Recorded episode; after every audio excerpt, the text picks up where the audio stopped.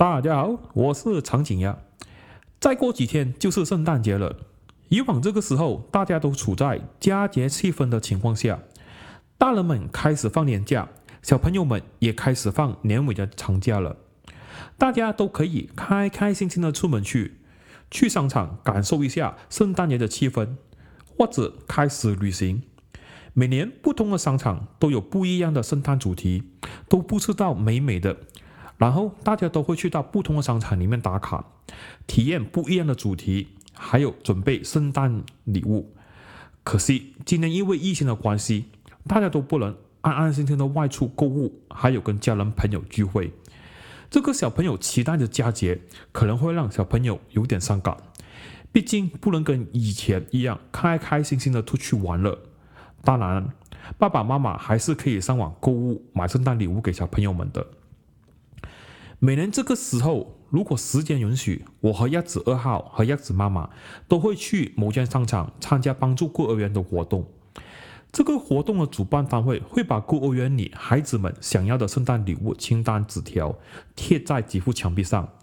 如果想完成小朋友的愿望，大家都可以在墙壁上选择想要帮助的小朋友，然后把纸条拿下，再去商场里买孩子们想要的礼物。刚才上网查看，今年没有了类似的活动。可惜的是，因为疫情的关系，愿望清单改成了孤儿院需要的物品，再让有心人捐赠。虽然没有了愿望清单，不过想想，疫情当下失业率增加的情况下，愿望清单可能真的没有很多人可以去实现了。小朋友等不到礼物也会失望，但可以。捐助需要的物品，让他们度过日子，也是个不错的想法。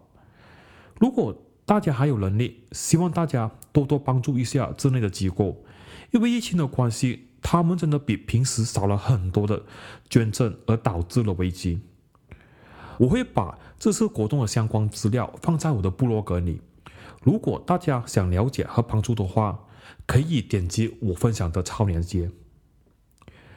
不知大家小时候是否也妄想过圣诞老人来到你的家呢？然后送礼物给你？亚子小时候也会把袜子挂在门上，等圣诞老人放礼物在里面。只是啊，圣诞老人每年都没有来。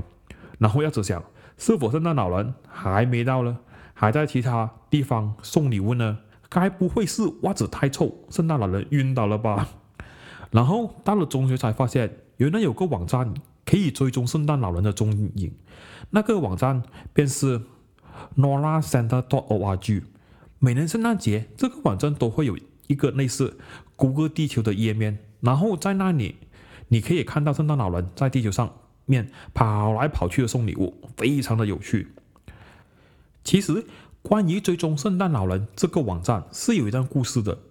一九五五年，美国一家公司在报纸上登了一个广告。广告里有个电话，可以让小朋友们打电话给圣诞老人。可是因为印刷错误，把电话号码给印到了北美大陆防空指令部的指挥中心。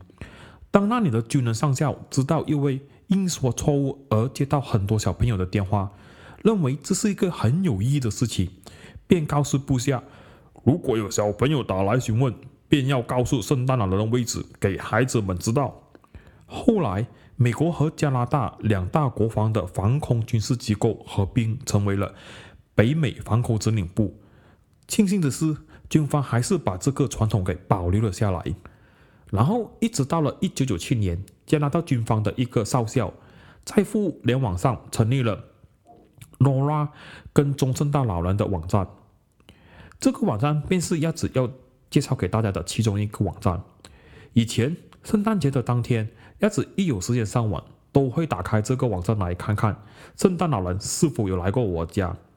看起来很无聊，不过如果发现圣诞老人有来到你的家，其实会有莫名的兴奋感。快乐其实就是这么简单，小孩子们也不是这样单纯天真吗？只是后来的我们被社会复杂化了，快乐变得不容易。二零零四年，我们的网络巨头谷歌。也推出了自己的追踪圣诞老人踪影的网站 Santa Tracker。dot google dot com。这个网站比起 Nora 的那个网站好玩了很多很多。Nora 的那个网站比较简单，目的只有追踪圣诞老人的踪影。可是谷歌的追踪圣诞老人网站，除了追踪圣诞老人，还有很多小游戏在里面，而且还会根据导算的每一天解开不同的游戏呢。而且里面的画面都是非常的吸引，也更加有圣诞的气氛。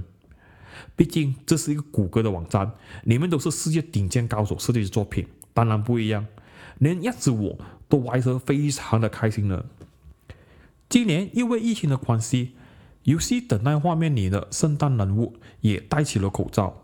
我想这个举动和设计非常好，以谷歌的力量让大家都知道戴口罩的重要性。除了这个，谷歌也不忘推广环保，在某个动画里。圣诞老人的驯鹿车竟然开始用电了，而且还有个一矿式的 button 来开动，这结合了很多高科技，也很有谷歌的影子。网站里面除了游戏，也有很多教学可以让小朋友们学习。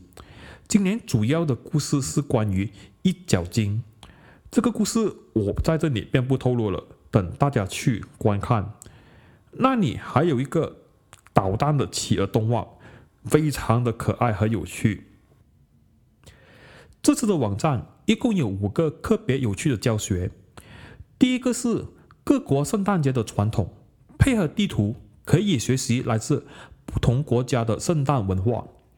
第二个是以谷歌翻译把圣诞老人翻译成各国不同的语言，让小朋友们可以学习不同的语言。第三个是以地图猜谜游戏。主要是让小朋友们认识更多国家地理。第四个是学习游戏，我认为是挺好玩的，主要是结合谷歌的机器学习 （machine learning）。我们要画一幅画，再让人工智慧学习和猜我们所画的图案。平时啊，都是人工智慧画一画，让我们去猜想。这次终于让到我们画一幅画，去给人工智慧去猜。第五个是学习写代码相关的游戏，这里我们要以组合代码让小精灵们跳起舞来。这五个游戏都是非常有用的，也可以启发小朋友们的兴趣或热情，非常推荐大家一起玩。创作方面，这次有帮圣诞老人剪头发啊，然后小精灵造型制造、拼图、Santa Canvas 画画。还有 Snowball 创造自己所选人，还有图案上市和组合精灵乐队等。我非常喜欢组合精灵乐队这个游戏，非常的有趣，好像音乐合成可以达到自己喜欢的音乐。大家一定记得尝试一下。